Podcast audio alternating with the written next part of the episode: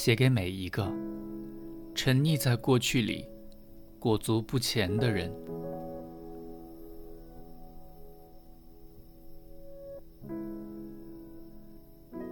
从现在开始，相信爱情。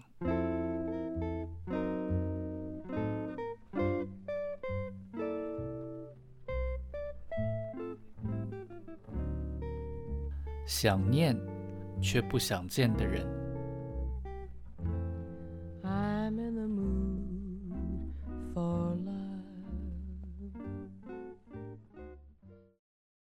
无情是你所能给我的最后的祝福。分手的方式只有两种：自愿与非自愿。很久之后，你才明白这件事。所以你一直都很羡慕可以和平分手的人，那是一种共识，代表两个人可以平心静气去看待彼此的关系，承认对方都很努力，很问心无愧，然后再把拥抱变成握手。你们同时都接受了彼此的不完美，理解了爱情的不足够。因而最后能给予祝福，甚至还能够成为朋友。当时你也才懂，原来爱情的结束就跟开始恋爱一样，都需要运气。除此之外，其余的分手方式，早在一开始就注定了其中一方会受伤。你曾经觉得不当面提分手是一种轻视。是一种对你们爱情的不尊重，但后来你才惊觉，分手从来都不是一种礼貌，而是一种对待。你怎么能够去跟无心的人要他的心？而他的怯弱，从来也都跟你们的爱情无关，只是他的性格缺陷而已。你没必要为了他的错去为难自己。跟着你才发现，所谓的分手，原来没有什么样的方式才是最好的。面对面讲、传简讯，甚至是人间蒸发，基本上都是一样的。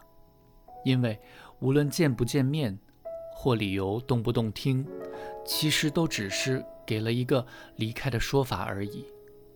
就跟分手的理由一样，最后都是指向爱情的终结。并无差别，而最终结果也都只会是，不管他的举动多么有诚意，理由多么婉转动人，都无法让爱回头。然而你们的差异是，你想要他留下，而他却想离开。你要的从来都不是一个结束，所以不管他用任何方式选择不爱你，其实你都无法被说服。你早该知道这件事。再者，即使是真的面对面分手，也无法让你的心跟着少痛一分。你也早该明了这件事。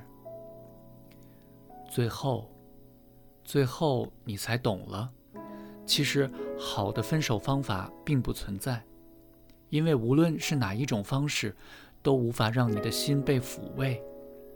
分手就只是分手了。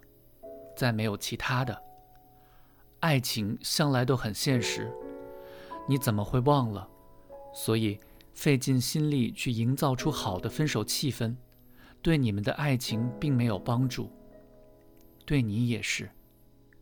因为早在他开口说结束那一刻，你们的人生早就已经岔开，而他那些曾经对你的好，也都在那一刻跟着成为了过去式。